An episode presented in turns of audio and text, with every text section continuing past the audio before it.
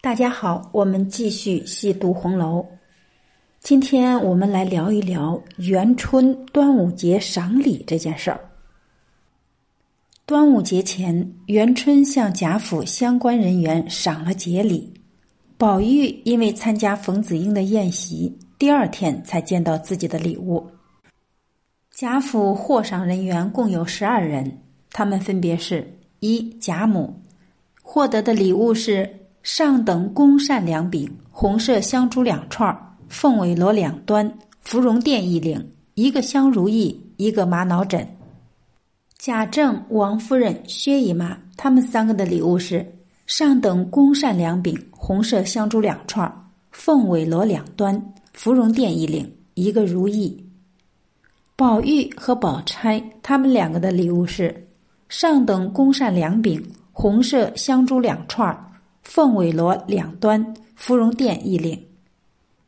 黛玉和三春他们的礼物是上等宫扇，红色香珠，数目不详，大概率也是两柄两串儿。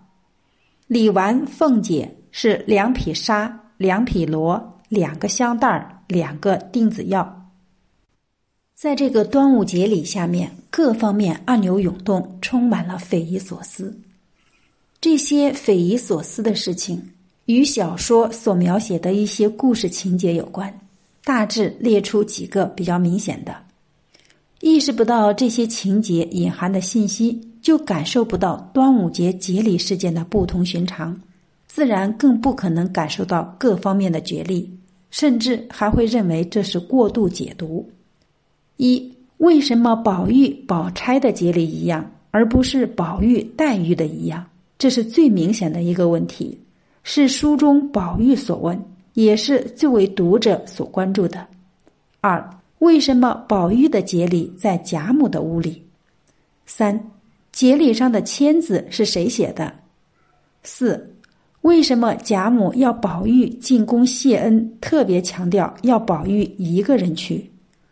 五，为什么黛玉丢开昨日的事，只顾今日的事？六，宝钗看见又装看不见的是什么？七，为什么作者对宝钗的描写与此前迥然不同？八，宝钗的红色串儿容易退不下来，真的是因为她肌肤丰泽吗？这些情节或者问题相互交织，彼此之间互有关联。也无法逐个的解答，但可以在对故事的分析中触及到这些问题。端午节里因为出自元春，所以具有特殊的意义。以《红楼梦》作者的功力，能让读者感受到这一点。书中有关人物角色，当然也会感受到这一点。正因为如此，宝玉才有疑问。在宝玉心中，他和黛玉是一体的。其他人无法与黛玉相提并论，即使抛开婚姻之说，二人的礼物也应该一样。更何况这明显有婚姻的象征意义。正如小说所描写的那样，这个端午节的所有故事和情节都因金玉良缘和木石前盟这对矛盾而来。因此，我们所有的理解和分析也应当基于此。我们先从为什么宝玉的节礼在贾母处说起。按照贾府正常收送礼物的流程，所有的礼物由凤姐掌握，礼单呈送王夫人、贾母阅之后，各处人员找凤姐领取，不可能存在所有礼物都拿到贾母处的这种情形。此时，宝玉已经住进大观园怡红院，与贾母不在一处居住。所以也不可能送贾母礼物时顺带将宝玉的礼物送过去的情况。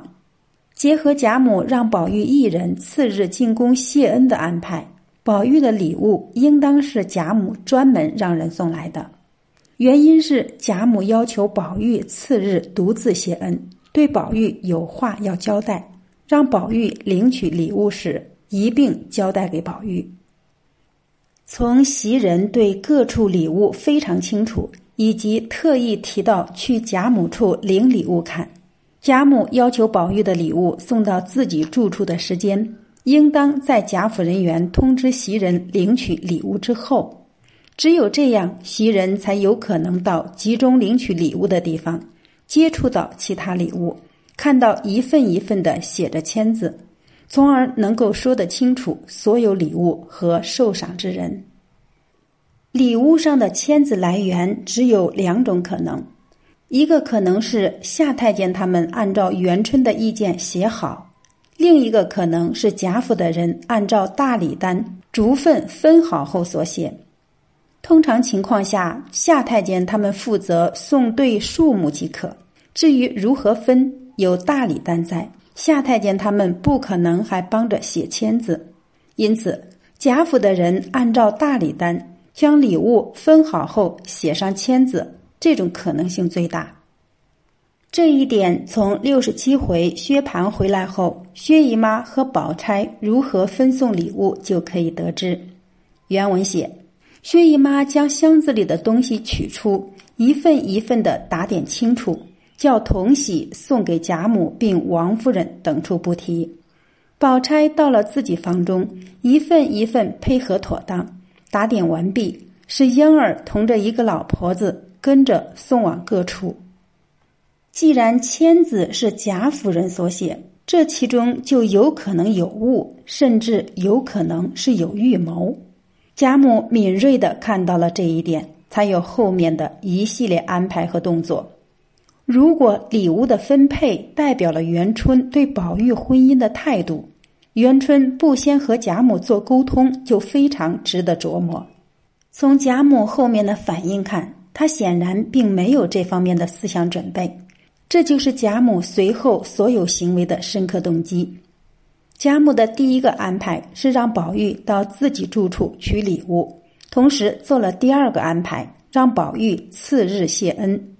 这个次日是元春赏礼物的第三天，贾府的谢恩人员应该在宝玉见到礼物的当天，即元春赏赐的第二天就去了。宝玉的谢恩是在贾府谢恩之外单独的一件事。第三个安排。是贾母让宝玉与元春当面核实关于宝玉、宝钗、黛玉三个人的礼物问题。礼物暗含了元春对宝玉婚姻的意见和态度，但显然贾母和宝玉等人并不知晓，宝玉才会有那么一问。贾母需要确认元春是否有这方面的态度。他之所以强调宝玉一个人去谢恩，原因就在于此。他让宝玉谢恩的同时完成这项任务，因为涉及到元春对宝玉婚姻的未公开意见，由宝玉以私下非正式的方式核实最合适。元春特别疼爱宝玉，宝玉打亲情牌也罢，打个人牌也罢，都无禁忌。毕竟宝玉的婚姻是宝玉自己的，更是贾府的，他个人的意见只能做参考。但其他人不能参与，尤其是贾母。如果有其他人参与进去，元春的意见就等于公开，事情就没有了缓冲。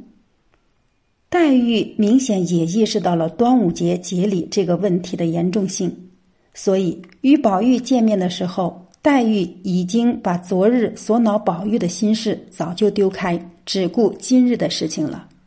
因为昨日之事仅仅是宝钗不替宝玉圆谎，宝玉看黛玉的动作被黛玉误解罢了，并不涉及根本；而今日之事则是黛玉婚姻大事，关涉其一辈子的幸福，这也是黛玉心心念念、反反复复与宝玉怄气的根本问题所在。黛玉关注的是礼物背后的内容，而非礼物本身。所以，当宝玉派紫霄给黛玉送礼物，让她挑拣时，黛玉对礼物没有反应。紫霄送礼物这个情节有两个作用：一个是宝玉借此向黛玉传递自己的心意；另一个是通过描写黛玉心情，展示黛玉内心活动。黛玉准确理解了宝玉这个安排的用意，所以二人相见时。一见宝玉动疑，黛玉才破天荒的忙着化解宝玉的疑问，而且此后还有呆艳的戏谑。但是黛玉对这件事情的复杂性还是没有完全看清楚。真正看清楚是在端午节打醮之后。按照元春的吩咐，贾府从五月初一到初三需要在清虚观打三天平安醮。从小说中我们可以看到，这平安醮原本不需要贾母去，是贾母自己提出来的。因贾母去，引出了王夫人、薛姨妈二人。原文写道：“贾母听说，笑道：‘既这么着，我同你去。’贾母因又向宝钗道：‘你也去，连你母亲也去。’宝钗只得答应着。贾母又打发人去请了薛姨妈，顺路告诉王夫人要带了他们姊妹去。王夫人因一则身上不好。二则预备着元春有人出来，早已回了不去的。从宝钗的表现看，宝钗母子本心不愿意去，宝钗只得答应，说明宝钗对此事内心是拒绝的，但也无奈只得答应。这个答应或许只答应了自己去，而没有回应贾母所说的连你母亲也去。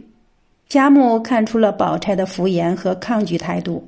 所以在告知宝钗让她母亲也去后，又打发人专程去请薛姨妈，确保宝钗母子都去。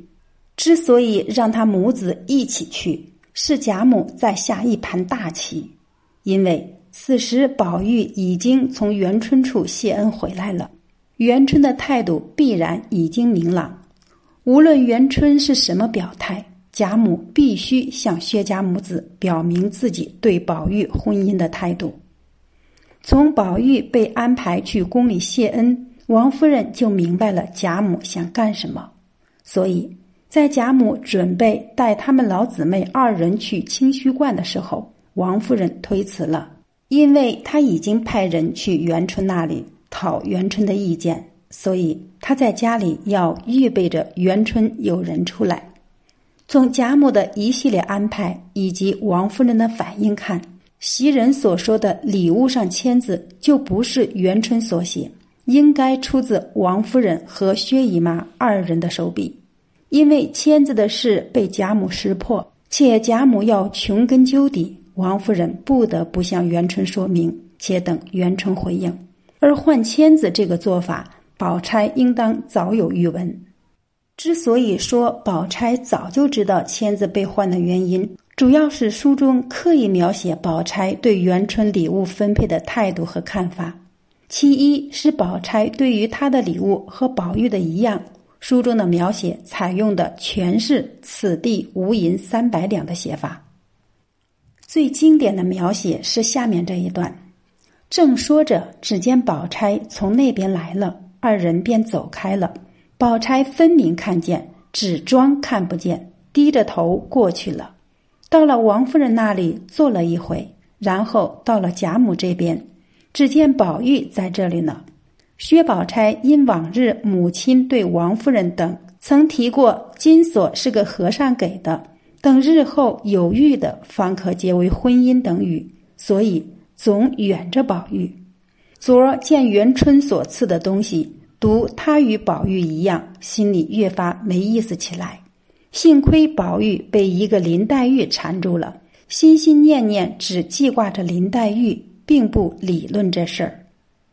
全书中唯有这一次，宝钗装看不见，其他时间无不是凑到宝玉和黛玉身边说话聊天。宝钗此处装看不见的是宝玉，不是宝玉和黛玉二人，也不是二人说话。只是为了避开宝玉，其原因是宝钗总远着宝玉。然而，我们从所有的文字中从来没有看到过宝钗远着宝玉的意思，更何况哪里来的总远着呢？这种矛盾写作手法，深刻的写出了宝钗的欲盖弥彰的心理。而最后一句“幸亏宝玉只记挂着黛玉”的心理描写。散发着浓郁的酸楚味儿，把宝钗求之不得的心态刻画的入木三分。除此之外，宝钗手里拢着红色串，也写出了宝钗欲求金玉良缘的心态。原文写：“可巧宝钗左腕上拢着一串见宝玉问他，少不得退了下来。宝钗生得肌肤丰泽，容易退不下来。”薛姨妈说过，宝钗从来不爱这些花儿粉儿的。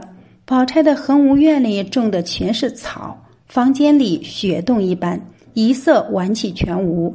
而元春所赐礼物，宝钗就立刻戴在手上，容易退不下来。这句话真正想告诉我们的是，容易戴不上去。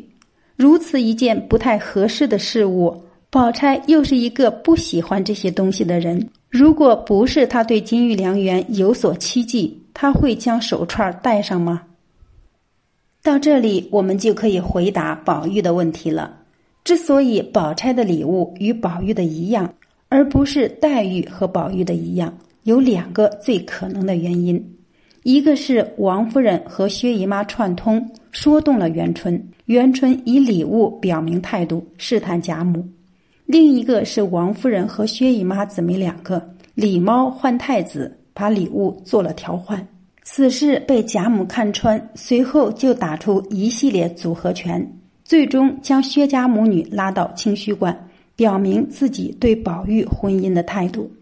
不管他根基富贵，只要模样配得上就好。来告诉我，便是那家子穷，不过给他几两银子罢了。只是模样性格难得好的，贾母特别强调，不管他根基富贵，关键是模样性格。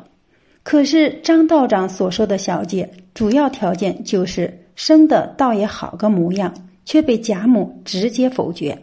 原因就是张道长所说的小姐十五岁，而贾母刚在第二十二回为宝钗过了十五岁生日。张道长所说的好个模样，根本就不是贾母心中的模样。二人对于模样的好坏标准不同，结论自然不同。